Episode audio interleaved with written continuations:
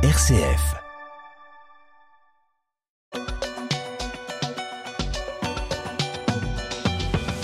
La mobilisation continue contre la réforme des retraites, Étienne.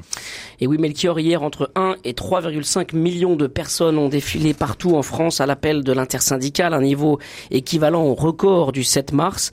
L'exécutif demeure intransigeant face aux organisations syndicales qui gardent leur ligne.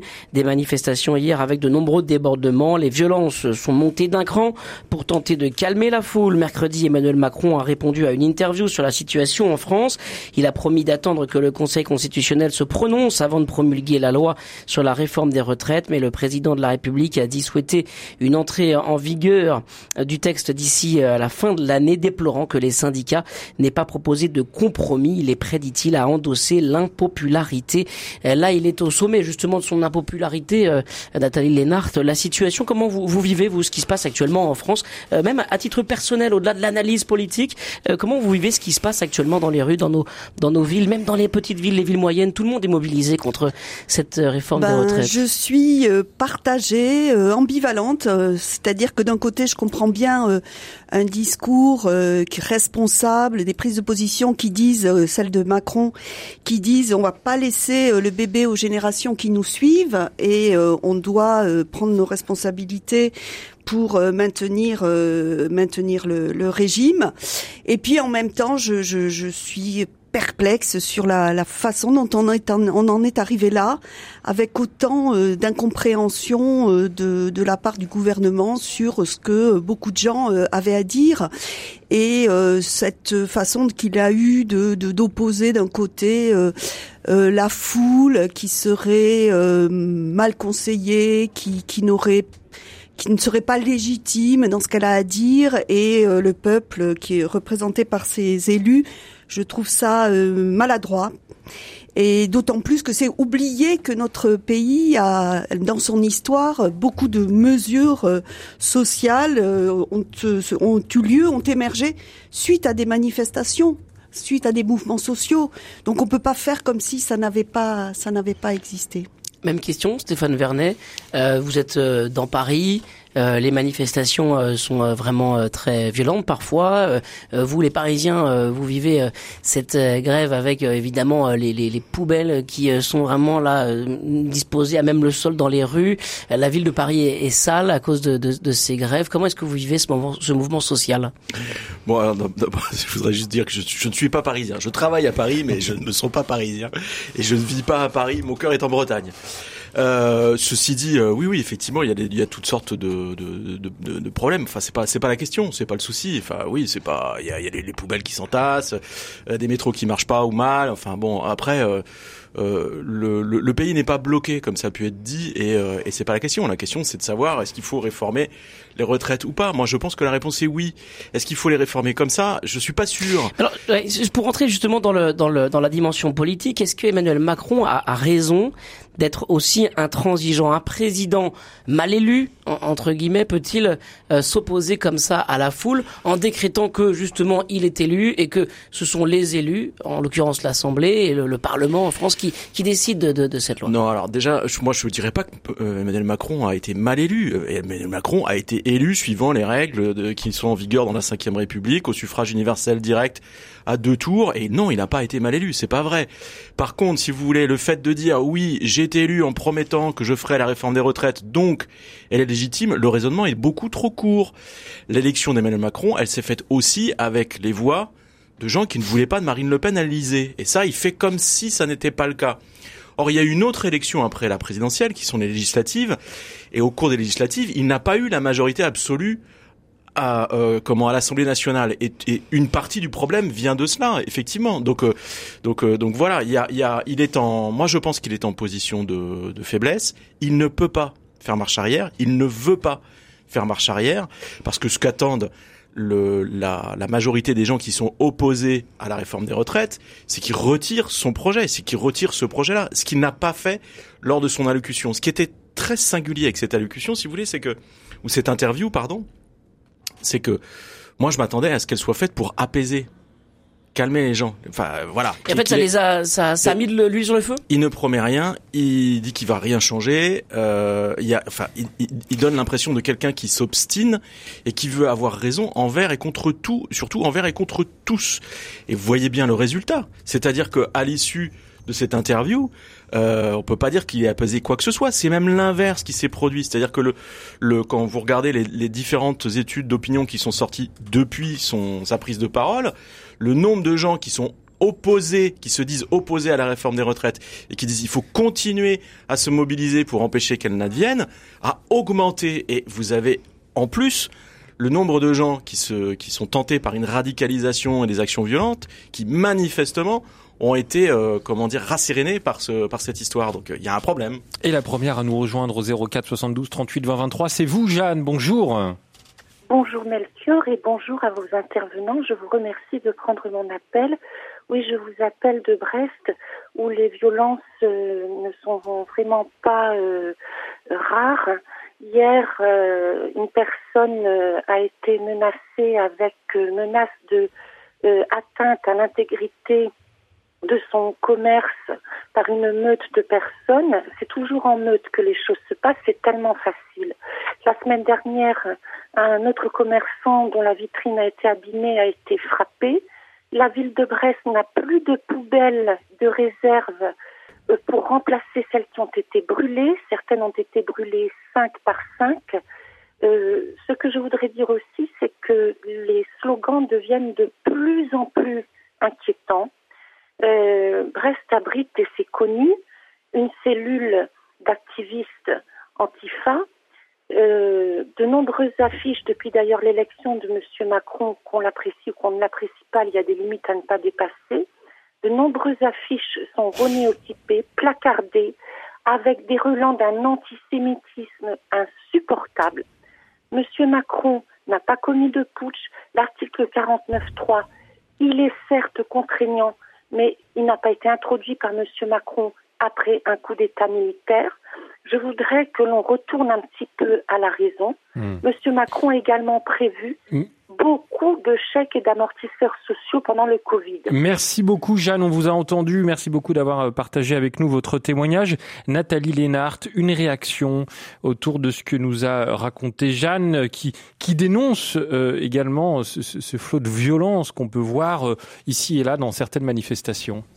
Ben, je, je pense qu'on peut qu'on ne peut qu'être d'accord avec Jeanne. Évidemment, euh, ces manifestations euh, de violence, de de, casseurs, de, de, de- évidemment les, les qu'est-ce qu'on peut dire que pas ces commerçants qui voient euh, qui leur euh, leur commerce mis en péril. Évidemment que que en arriver là est quelque chose de de, de re- plus que regrettable. Euh, ce qui fait peur, en effet, c'est que à force de de de ne pas écouter, de ne pas écouter, on peut en arriver là et que et que on le sait que dans chaque manifestation, ben il y a des groupes qui qui qui en profitent pour euh, pour aller plus loin et, et mettre juste le pays euh, à feu. Alors justement, jusqu'où peut aller la foule et à quel titre justement euh, on peut prendre en considération, comment le gouvernement peut prendre en considération euh, ces manifestations? Euh, Faire la grève, c'est un droit constitutionnel. Euh, manifester, c'est possible en France pour que justement les voix se, se fassent entendre. Jusqu'où est-ce que la, la foule peut aller? Bien sûr, heureusement, mais euh, jusqu'où est-ce que ce bras de fer peut aller, euh, Stéphane Vernet? Mais alors ça c'est une c'est une question à laquelle personne n'a de réponse. Jusqu'où la foule peut aller? On ne sait pas. Par définition, la foule est incontrôlée. Qu'est-ce qui pourrait la calmer? Donc, euh, Enfin, que c'est que la, la re- le- Mais- le, le projet soit retiré, mais s'il n'était pas retiré, comment est-ce qu'on sort d'une d'une impasse comme celle-ci? Macron est, est bloqué sur ses positions, la foule aussi. Alors peut-être plusieurs choses par rapport à la, juste d'abord par rapport en réaction à l'intervention de, de l'auditrice. Euh, Moi, je, je, je, je comprends son son, son désarroi, euh, les, les, les commerces qui sont ciblés, etc. Mais je veux dire, qu'est-ce qu'ils ont à voir avec la réforme des retraites, les commerçants en question? Rien, rien du tout, absolument rien. Donc euh, c'est totalement gratuit, c'est totalement délirant. Derrière, on sait que, alors, elle, elle, elle- elle a fait mention des antifas, mais vous avez toute une, toute effectivement toute une toute une faction, enfin pas une faction, je vais pas reprendre les mots du président parce que voilà, mais toute une partie. En fait, vous avez un certain nombre de gens, de militants d'ultra gauche qui sont des extrémistes, qui se disent antifascistes, mais qui ont toutes les méthodes des fascistes. Voilà. C'est, je veux dire, je peux pas être plus clair. Hein, cette, cette espèce d'avant-garde éclairée, trotskiste, etc., qui la majeure partie du temps est composée de fils de bourgeois et compagnie, qui, qui, qui savent ce que pense le peuple et ce que doit faire le peuple, etc., et qui, qui parlent à leur place et qui utilisent la violence parce qu'en suivant des pulsions libidineuses, excusez-moi, mais c'est ça la réalité. Donc effectivement, on a, on a, on a un problème avec, euh, avec, euh, avec ces gens. Je, je, je voudrais juste je voudrais juste vous faire remarquer quelque chose, c'est que je sais pas si vous avez vu, mais il y a trois mairies trois mairies en France, et alors peut-être plus, qui ont, qui ont été victimes de tentatives d'incendie. Il y a Bordeaux, Lyon et Rennes. Et Rennes, ouais. Alors, qui sont les maires Pourquoi Alors, Rennes, Rennes c'est euh, de gauche, Nathalie Parti Socialiste. Urmic. Lyon, euh, écolo. Bordeaux, Urmic, écolo. Lyon, euh, euh Doucet, euh, écolo. écolo. Ce sont des gens de la NUP. Hmm. Pourquoi est-ce qu'on brûle les mérites C'est ah vous pensez que c'est ciblé justement contre ce contre non, la NUP Non non c'est pas ciblé contre eux. Enfin ce que je veux dire par là c'est que si vous voulez ces gens qui ont ces agissements là, ils sont à l'extrême de l'extrême du spectre. Mm, mm, mm. C'est une c'est ça, je, je, pense qu'il faut bien réaliser ça et j'insiste, ce sont des gens qui se présentent antifascistes, ils ont toutes les méthodes des fachos. Voilà, point barre. Nathalie Lénard, une réaction là-dessus justement sur euh, ces, ces, ces, groupes et cette, cette, cette, tension, ce climat social tendu dont on peine à, à, à voir le, le bout? Dont on peine à voir le bout, et parce que, en effet, ces, ces, ces groupuscules de, de, jeunes, comme vient, qu'on vient de le dire, euh, ils ont d'autres d'autres objectifs, d'autres politiques, parce que euh, parce, parce qu'à la fois la violence est leur moteur, et parce que euh, ils imaginent. Bah, en plus, ils, quels, quels agendas, quel agenda ils peuvent avoir En effet, rien, si ce n'est euh, si ce n'est euh, la violence pour la violence. Donc ça, ça c'est bien sûr que c'est effrayant pour notre démocratie. Au tout départ des manifestations on avait euh, pointé dans un des sujets sur RCF euh, le, fait qu'il y ait moins d'interpellation, qu'il y ait moins de violence pendant les manifestations, euh, et on nous avait répondu justement que les, il y avait moins de manifestations parce que justement les, les casseurs étaient moins investis parce que justement ils pouvaient se sentir concernés par ce combat. on en avait même parlé dans le press club avec vous, Stéphane Vernet. il y a moins de casseurs parce que finalement il fallait aussi se rendre compte que certains étaient mobilisés pour ce combat contre cette réforme des retraites. Là, euh, ça y est, on a, on a franchi le, Rubicon, on a l'impression que euh, plus rien ne les arrête et on peut y aller, quoi. Mais euh, en fait, les, manifestations se sont très très bien passées parce qu'elles ont été parfaitement encadrées par les syndicats, parce que et puis parce que l'écrasante majorité des gens ne sont pas des gens violents. Bah Je veux dire, la France n'est pas composée de casseurs. C'est on, là, on parle vraiment d'une d'une infime minorité. Le, le, le, le truc, si vous voulez, c'est que la bascule s'est faite à partir du moment où le 49.3 a été utilisé à l'Assemblée. Voilà, c'est là que les, les, manifestations sauvages ont commencé à apparaître et c'est là qu'on a vu les débordements se démultiplier. Après, je voudrais insister juste aussi sur une chose, c'est qu'on vit dans une société aujourd'hui qui est constamment, constamment, constamment sous l'œil des caméras, des chaînes d'infos en continu les réseaux sociaux et il y a un effet loupe, il y a un miroir déformant. C'est-à-dire que euh, je, je, moi je trouve terrible que il faudrait pas qu'on en vienne à ne regarder plus que ces ces, ces violences, ces débordements, ces affrontements qui font, qui en font jubiler certains et qui les mettent en avant et de manière répétée et insistante, et qu'on oublie que la majeure, que la majorité des Français sont des gens pacifiques qui sont opposés à cette réforme des retraites et qui s'y opposent de manière extrêmement pacifique, déterminée et forte. Et on n'a pas besoin de cette violence pour faire avancer le le le, le, le débat. Euh, enfin, moi, je, je, je suis profondément euh, non violent et je suis euh, je suis révulsé par cette cette violence. Elle, elle, elle je, je la trouve enfin Hmm. Ah, j'arrête parce que je vais, je, vais dire des mots que je vais regretter après. Bonjour Marie-Thérèse. Oui, ben, bonjour. Eh ben oui, j'interviens parce que ce que je viens d'entendre tout à l'heure euh, est euh, très très que la non-violence soit très importante. Moi, je vais vous dire que je suis militante de la non-violence et, et, y compris au travail. Et à des années après, on me dit c'est extraordinaire ce que j'ai pu apporter. Donc euh, c'est dans ce sens-là. Mais alors pour moi, justement, euh, on n'écoute pas en profondeur euh, ce, ce qui s'est passé. Il y a eu la, la case du service public. Alors, euh, on n'en parle pratiquement jamais.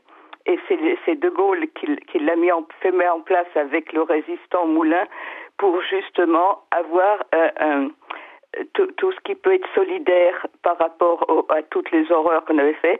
Et ce service public, c'est énorme. Mmh. J'y ai participé à la création. Et bon, et on n'en parle pas. bon, mais alors j'aurais tellement de choses à dire que je m'arrête. Eh ben, mais, mais en même temps, ce que je veux dire, c'est que précisément, euh, de même que la, la, la mais c'est pour ça pour moi c'est pas c'est profond tout ça. C'est la il y avait la police de proximité figurez-vous dans dans dans le dans moi on l'a vécu dans le quartier. Et puis maintenant c'est la police il faut cogner. Et tout ça c'est énorme, énorme et énorme, et et pour et ça provoque forcément de la de la violence et des tensions. Et comme comme, vous le dites si bien, Marie-Thérèse, merci beaucoup pour euh, votre appel, euh, Nathalie Lénart. C'est ça, oui. Oui, non, ce que je, je, voulais dire pour pour compléter, c'est que euh, on, on, a aussi à être vigilant sur euh, ce dont on parlait tout à l'heure, ce droit de manifester. Quand on entend euh, des témoignages de jeunes étudiantes qui n'avaient pas rejoint pour le, tous les toute la mobilisation et puis qui le font récemment et qui sont arrêtées, qui passent 20 heures au poste, ils comprennent même pas pourquoi elles sont là, elles ont rien fait, juste manifester. Ça, je trouve ça aussi une forme de violence, certes moindre, mais inquiétante inquiétante. La le droit de manifester existe dans notre pays et heureusement, on doit le défendre. Et ça, c'est inquiétant parce que ça fait passer le message aux jeunes que eux, alors eux, ils vont finir par eux aussi se radicaliser parce qu'ils comprennent pas pourquoi la République les traite comme ça. Hmm. Euh, je vous lis un message de Jean-Jacques. Il nous dit cette réforme des retraites est rejetée par une grande majorité des Français. Il faut en tenir compte, ce que Monsieur Macron ne fait pas. Il ne faut pas s'étonner que les Français soient en colère et qu'on en arrive à des débordements dont Monsieur Macron et son obstination sont entièrement responsables. Euh, Stéphane Vernet, je trouve ça intéressant quand Jean-Jacques nous parle d'obstination en évoquant Emmanuel Macron. Euh, est-ce qu'il s'en fiche, excusez-moi de ce terme, e-, Emmanuel Macron Il lui faut sa réforme, la réforme de son double quinquennat, d'après vous, Stéphane? Non, moi, alors il y a une obstination euh, du pouvoir, oui. Euh, euh, dire que, alors je sais que c'est une opinion qui est très largement partagée, et dire qu'en fait, s'il y a des violences et si tout part en sucette, c'est c'est de la, c'est entièrement de la faute du pouvoir. Moi, je suis pas d'accord avec ça. Je veux dire, chacun est responsable de ses actes, et encore une fois, il y a d'autres façons de s'opposer à, à cette à cette réforme. voilà. Après, je, je, vois bien aussi qu'il y a l'idée qui consiste à dire, oui, il faut, il faut sa réforme, il fait ça pour il veut marquer l'histoire, pour sa gloriole, il veut marquer l'histoire. Je, je, je pense pense que ça, c'est c'est un c'est un récit qui a été patiemment construit par les opposants, etc. Comme le président des riches, tout ce que vous voulez. Ça correspond pas à la réalité. On a un problème avec nos retraites. Ça, je pense que moi, je veux bien hein, qu'il y ait eu des batailles de chiffres. C'est parti dans tous les sens. Il y a une réalité. On a une réalité démographique dans notre pays qui, elle, s'impose à tout le monde et qui est très simple. C'est que bah, on fait moins d'enfants et donc euh, on vit plus longtemps et il va y avoir un nombre de le, nombre de retraités ne cesse d'augmenter par rapport au nombre d'actifs. Et on est dans on vit dans un système où il n'y a pas que la retraite. Tout notre système social est basé sur le principe de la répartition. C'est formidable c'est génial c'est une solidarité intergénérationnelle c'est une c'est une très belle expression de la solidarité. Le problème c'est que quand vous avez un déséquilibre très fort et qu'il y a pas suffisamment de gens qui travaillent pour payer à la fois l'assurance chômage, la retraite, euh, l'assurance maladie, euh, ça ne peut pas fonctionner. Il faut que ce soit l'État qui compense. Et l'État ne peut compenser que de deux manières, soit en empruntant, soit en augmentant les impôts. Il se trouve que ce pouvoir se refuse à augmenter les impôts parce qu'il a promis qu'il le ferait pas, etc., pour plein de raisons. Et du coup, la, solution, ce serait quoi? Si vous baissez pas les pensions de retraite des gens qui sont à la retraite aujourd'hui, il faudra à un moment emprunter massivement. Or, j'insiste, je l'ai dit souvent, je le redis, notre pays est aux abois, la France est à genoux, on a 3000 milliards de dettes publiques, 166 160 milliards de déficit public rien que cette année. La France est obligée d'emprunter 270 milliards d'euros sur les marchés financiers pour financer cette dette qui est abyssale. Et je sais que ça parle pas aux gens parce que ces chiffres sont tellement énormes que c'est abstrait et qu'on se dit que de toute façon avec le quoi qu'il en coûte, on peut continuer. Mais non, on peut pas continuer. Aujourd'hui, la France emprunte sur les marchés financiers avec un taux d'intérêt de 3%. Les intérêts de la France, c'est 46 milliards d'euros qui vont partir cette année rien qu'en paiement des intérêts, c'est-à-dire de l'argent qui part comme ça. Si on augmente d'un point, on passera à 55 milliards Et si on fait pas cette réforme des retraites, c'est ce qui nous pend au nez. C'est ce qui va arriver. Après, et je termine, parce qu'il y a tout le discours qui consiste à dire oui, mais le corps, nanana, machin, d'accord, c'est équilibré. Peut-être, parce que vous savez, le corps, en fait, il fait, il a, il a des, il a des hypothèses de travail. À partir, il y a toujours quatre hypothèses sur ce qui va se passer ou pas, et chacun va piocher celle qu'il veut la pire, la, la plus optimiste ou la plus pessimiste en disant on a un problème, on n'a pas de problème. Mais sorti de tout ça, même s'il n'y avait pas de problème cette année ou l'année prochaine, à partir de 2030, c'est sûr, le régime ne sera plus équilibré.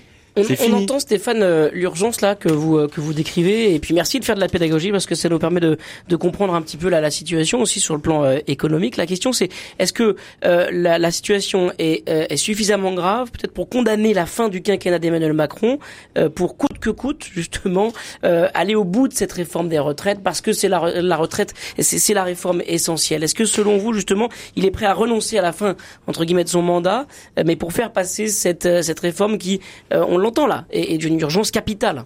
Moi j'ai déjà beaucoup parlé, donc je vais faire court. Non, il veut pas renoncer, c'est ce qu'il a dit hier. Manifestement, il veut pas renoncer euh, euh, ou mardi, pardon. Il renoncera pas euh, ou mercredi, je sais plus Quitte à condamner la fin de son quinquennat sur d'autres réformes, d'autres sujets. Non, mais le problème, c'est que son quinquennat, si voulez, il, est un il petit peu plus fonctionner. Là. Non, mais il, a, il reste 4 ans, mais il peut plus rien faire. Ce que montre cette séquence, c'est qu'il n'a absolument pas de majorité au Parlement et il n'en aura pas, il n'en aura plus, en tout cas pas de majorité absolue.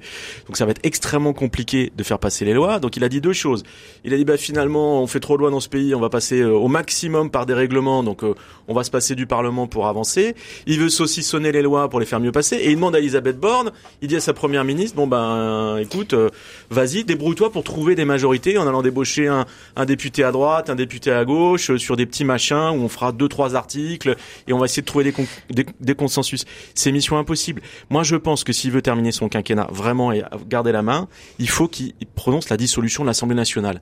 Il ne peut pas le faire aujourd'hui pour une raison toute simple, c'est que s'il le fait aujourd'hui, il va lui rester 20 députés, euh, on aura une majorité de députés euh, Rassemblement national à, à l'Assemblée et, euh, et, sa majorité sera balayée. Mais il faudra bien qu'il le fasse, peut-être dans un, un autre moment, mais s'il le fait pas, mais s'il n'y a pas, il y a pas, il y a pas de résultat magique. Il aura pas de, il a plus de majorité, il en aura pas. Et justement, c'est la question suivante, Nathalie Lénard, à qui profite le crime justement? Comme vient de le dire euh, Stéphane Vernet, est-ce qu'on n'est pas en train de faire le lit des extrêmes, euh, tant, tant du Rassemblement National qui, qui monte, qui monte, qui monte, et euh, aussi de, de l'extrême gauche? En tout cas, c'est à qui profite le crime, pas à notre pays euh, dans son ensemble, et pas euh, pas au bien commun, et pas à l'intérêt général. Ça, c'est clair.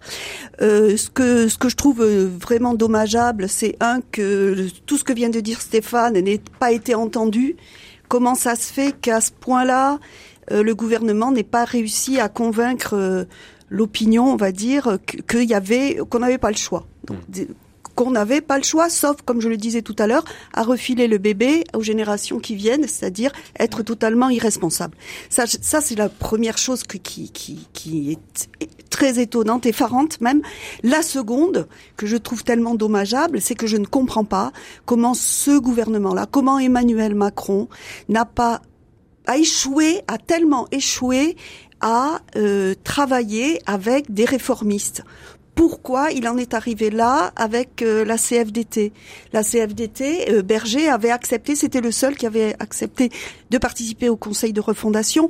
Il a fait, d'après ce que je comprends, je suis pas une spécialiste, mais j'entends qu'il y avait des, possibilités de, de, négociation. Pourquoi aujourd'hui euh, on en est arrivé à cette situation de blocage avec un des seuls, avec la CFTC aussi, des syndicats qui étaient prêts à, travailler ensemble, là hmm. encore, pour le bien commun.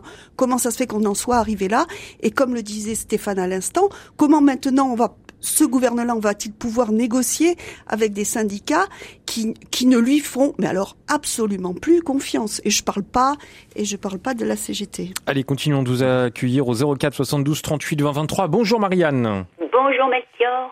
Et je félicite la personne, Stéphane, je crois. Oui, Stéphane Vernet. Oui, ben, Monsieur Stéphane Vernet, félicitations. Euh, je trouve. Merci. Je trouve qu'effectivement, que ces grèves-là sont, sont nulles. Et je reste poli. Et moi, je me rends compte que depuis que ça a été ce président-là, que toutes les décisions qu'il a prises, certains compatriotes, comme ils nous appellent, lui mettent les bâtons dans les roues. On n'en veut pas. Mais nos aînés, concernant cette retraite, il travaillait bien jusqu'à 65 ans. Moi, j'ai eu mon papa qui a travaillé jusqu'à 65 ans en tant que chauffeur routier et il n'avait pas les camions que les autres ont maintenant. Hmm. Et il travaillait même le samedi. Et moi, quand j'en vois des jeunes qui feraient mieux d'aller travailler dans leur lycée, ils se mêlent à la foule. J'ai eu quelqu'un tout à l'heure qui m'a dit, c'est quand même une honte. Hmm. Alors ils vont attendre quoi? Qu'on retourne en mai 68 Merci beaucoup Marianne d'avoir euh, apporté vo- votre témoignage, euh, Étienne. Voilà, on a de nombreuses réactions depuis tout à l'heure. Et c'est très intéressant de voir comment justement euh, euh, nos auditeurs qui représentent hein, euh, ce qu'est la, la, la société française, euh, c'est intéressant de les entendre nous dire euh, ce qu'ils ce qu'ils en pensent. Est-ce qu'il y a là, Stéphane Vernet, un, un conflit de génération aussi et une mentalité différente par rapport au travail, par rapport à la retraite, par rapport à l'éducation, par rapport aux études? E- Est-ce que euh, justement cette population qui, qui manifeste, et elle est très nombreuse, la foule dans dans les rues, euh, est-ce qu'elle nous dit quelque chose de la de la société? Et, puis d'une génération qui euh, euh, n'a pas envie de passer sa vie à faire travailler, à travailler, à, trimer, certains le disent, euh, dans la rue. Alors, la première chose, c'est que je pense que ce qui est très intéressant dans la séquence qu'on est en train de vivre, c'est que elle, de facto, elle, elle nous interroge sur notre rapport au travail, notre rapport collectif au travail, qui est en train de changer. Alors, moi, je ne dirais pas que les jeunes ne veulent pas travailler, etc. Ou enfin voilà. Plus, ils ont du travail. Il y a du travail en France. Non, mais bien sûr, mais, certains disent qu'on n'arrive pas à recru- à recruter, par exemple. Bien jeunes sûr, ne, ne mais- veulent pas travailler. Mais, mais dans la plupart des filières, on a, il y a une, il y a une, il y a une vraie tension. Mais c'est- je, je- moi, je ne dirais pas que les gens ne veulent pas travailler. C'est pas ça. Et surtout les, les jeunes, je pense que c'est pas ça. Je pense que les jeunes ont des exigences par rapport au travail et un rapport au travail et à l'entreprise qui n'est plus du tout celui qu'on avait autrefois. C'est-à-dire que aujourd'hui, vous avez une jeune génération qui a très envie de travailler, qui veut travailler, mais qui veut que son travail Et du ait un sens. sens. Ouais. Et voilà. Et donc elle, elle, elle regarde le comportement de son entreprise, son, son action, son voilà. Elle veut euh, euh, être reconnue. Ces jeunes veulent être, veulent être reconnus dans leur euh, dans leur travail et pas seulement par le salaire, mais ils veulent de la considération, ils veulent des vraies missions, ils veulent se sentir utiles et ils veulent participer à quelque chose qui ait du sens encore une fois. Et euh, je suis pas certain que C'est-à-dire que ce que vous êtes en train de dire, euh, ce que vous êtes en train de dire pour euh, pour reformuler et, et comprendre, euh, en fait, les, les, les jeunes, enfin en tout cas ceux qui ont du travail là aujourd'hui et qui manifestent, euh, ils, veulent intégrer davantage la cohérence de leur travail dans leur vie. Enfin, c'est comme si euh, Non, mais leur ça, vie, une chose. int- leur travail intervenait complètement dans le dans le flot de leur vie, alors qu'on aimait bien séparer le travail et la vie Alors, personnelle. c'est, plus forc- le travail n'est plus forcément le, le, le moteur d'une vie. Vous voyez ce que je veux Ouais. dire? C'est plus, c'est pas forcément l'élément central sur lequel doit tout s'articuler, comme c'était le cas pour pour les pour pour les générations précédentes. Je pense qu'on Mm. peut le dire. Mais ça veut pas dire que la valeur travail est euh, est complètement écartée, euh, euh, dénigrée. Non, pas du tout. C'est un autre rapport au travail qui est beaucoup plus exigeant. Voilà ce que Mm. je ce que je veux dire. Après, je voudrais faire une précision. Moi, pour autant, pour- euh, parce que j'ai- j'ai j'ai- j'ai j'ai suivi les manifestations parisiennes, etc. Alors, je pouvais pas suivre celle d'hier, donc je, je- je- je vais peut-être dire une bêtise, mais mais je trouve qu'il y avait euh, des gens de toutes les générations, certes, mais des jeunes, il y en avait, mais pas tant que ça. C'était pas non plus la majorité. Peut-être Ah oui. qu'il y en a beaucoup dans les manifestations spontanées qui s'organisent le soir. Mais mais euh, mais j'ai pas le sentiment non plus qu'il y avait une déferlante de, de- de- de- des jeunes qui se sentaient particulièrement impliqués par le sujet. Moi, je pense qu'on va avoir un problème intergénérationnel, mais qui est pas lié à la réforme du- du- des retraites et à ce qu'on est en train de vivre maintenant. Je, vous allez me dire c'est ma marotte et j'insiste. Je reviens à ce que je disais tout à l'heure. On a un vrai problème. Peut-être qu'il faut pas réformer les retraites et le système comme ça, mais ce qui est sûr, c'est qu'il faut réformer le système. Il faut faire quelque chose parce que sinon, si par exemple les cotisations qui sont demandées aux actifs pour compenser les déficits qui arrivent augmentent ou sont trop fortes dans un pays où les gens sont déjà très très taxés, moi je pense qu'à un moment, d'ici 5 ans, 10 ans, peut-être 15 ans, on va avoir la jeune génération qui va nous dire Dites donc, vous les anciens, vous êtes sympas, hein, vous avez pollué la planète, etc. Vous nous laissez le truc dans un bilan catastrophique. Et en plus, vous nous étranglez pour qu'on paye vos retraites dorées. Ben, je vais vous dire, si cette génération qui monte finit par dire, bah nous, euh, le compte y est plus et on veut pas, et on payera pas, alors là, les gens vont se rendre compte que le, le salaire différé, vous savez, ce, ce Mm. terme qu'on entend euh, régulièrement, ça n'existe pas.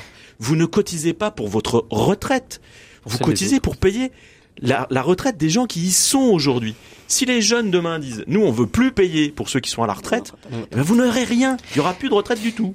Sur le mouvement social, Nathalie Lénart, ce qui est intéressant de se dire, est-ce que, euh, comme le disait tout à l'heure l'auditrice, on assiste à des manifestations de l'ordre de celles qu'on a pu connaître par le passé, en 36, en 68 Est-ce que c'est une, euh, selon vous, ce que vous observez, ce que vous sentez aussi euh, dans, dans, dans, la société française, est-ce qu'on assiste à un tournant véritablement historique, quoi, de, de, des, des, rapports entre les générations, des rapports justement au travail? Est-ce que on est dans, dans un moment de cet ordre-là?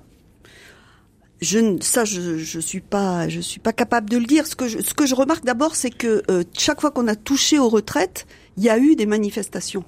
Ça n'est jamais passé facilement, et donc ça veut dire que toucher à la retraite, c'est toucher à quelque chose d'inscrit euh, fortement dans le dans le la conscience des gens, et que en effet, euh, le fait que euh, le rapport au travail est considérablement changé. Autrefois, on rentrait dans une entreprise, on y passait toute sa vie, on se posait pas la question, on faisait le boulot, euh, comme l'a dit la, la, personne euh, tout à l'heure.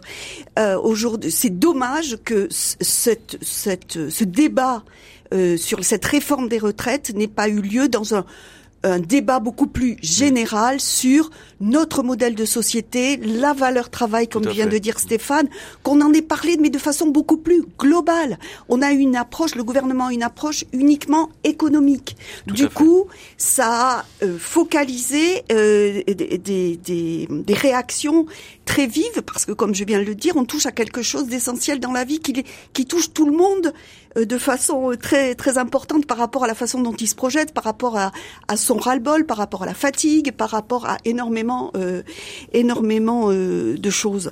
Donc, est-ce qu'il y a, on est on est à la veille d'un mai 68 où euh, la majorité des gens pensent qu'il faut bousculer la table et changer complètement de modèle? Non, je crois pas du tout, parce que comme le vient de le dire Stéphane, je pense que quand même globalement les manifestants sont quand même des gens syndiqués, ou proches des syndicats ou qui ont une conscience euh, politique euh, assez euh, développée. C'est pas l'ensemble. c'est pas. je ne crois pas que ce soit l'ensemble des Français et des catégories socio-professionnelles ou d'âge, mais mais je trouve, mais encore une fois, je trouve infiniment dommageable qu'on en arrive là, alors que c'est un vrai sujet. Notre rapport au travail, la place du travail dans notre vie, la place du travail dans la vie des jeunes d'aujourd'hui, mmh. c'est un c'est un sujet en soi, c'est ce qui nous est commun et qui, et qui, fait, et qui fait notre société. Alors c'est vrai que depuis le début de l'émission, euh, on, accueille surtout des auditrices hein, qui viennent à l'antenne, qui sont toutes retraitées. Et là, on a Aurélia qui vient nous rejoindre, qui travaille euh, encore. Bonjour Aurélia. Oui, bonjour, bonjour, merci beaucoup de me, recevoir. Euh, j'aime beaucoup vous écouter, j'aime beaucoup RCF. Euh, je regrette seulement que des fois nous soyons toutes un peu âgées. Il s'avère que je ne suis pas jeune puisque j'ai 66 ans. Je travaille encore. Euh, j'ai eu une vie extrêmement, euh, comment dire, diverse. Donc j'ai un point de vue très différent de beaucoup de gens de ma génération. Et je suis très en colère quand on dit que les jeunes ne veulent pas travailler ou que les grèves ne sont pas justifiées. Je suis entièrement d'accord avec les grèves. Et je pense qu'il ne s'agit pas d'un conflit de génération, mais d'un conflit de contexte. Je pense que les aînés qui sont à la retraite n'ont aucune idée mais aucune idée des circonstances de travail dans notre société actuelle. Hmm. il y a une précarisation, une paupérisation euh, comment systématique des, des, des, des systèmes de, de, véritable harcèlement institutionnel. Alors, les jeunes qui ont la chance d'avoir papa, maman, euh, les jeunes qui ont peut-être aussi, peut-être quand même un peu des idéaux, ont beaucoup de mal à s'y adapter. Il y a effectivement un problème de la part de jeunes privilégiés, relativement, parce que les vrais privilégiés n'ont aucun problème. Euh, il y a un problème de la part des jeunes privilégiés à, euh, accepter effectivement des conditions de travail comme on avait avant, hmm. c'est-à-dire qui demandent des, heures de travail monotones et euh, qui, avec une certaine concentration. Aurélia, vous savez à quel âge vous allez partir à la retraite, vous? Je vais bientôt partir à la retraite et je suis déterminée. Je, suis handicapée. Hmm. J'espère me faire soigner, mais je suis déterminée à aller en fauteuil roulant avec les manifestations. Merci beaucoup Aurélia d'avoir euh, témoigné dans Je pense donc j'agis. Nathalie Lénart, vous pensez qu'il y a un décalage comme ça entre euh, je vais aller, les retraités, les seniors euh, qui prennent la parole et, et les jeunes qui n'ont pas du tout les mêmes revendications quand même?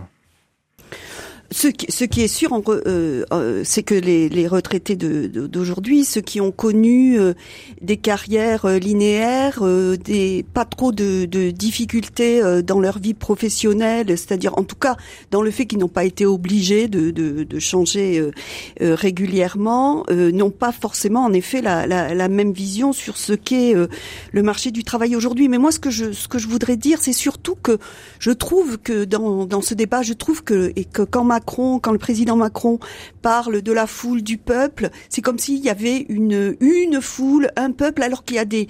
C'est condescendant, selon vous, cette manière de parler, d'ailleurs? Quand il dit la foule. La foule n'a pas dernier mot, la foule n'a pas ci, n'a oui, pas ça. Oui, c'est certainement un peu condescendant de sa part, mais c'est surtout, euh, c'est surtout peu juste dans la mesure où ça veut rien dire dans le sens où les, les situations euh, individuelles et notamment la situation individuelle des gens qui manifestent sont très différentes.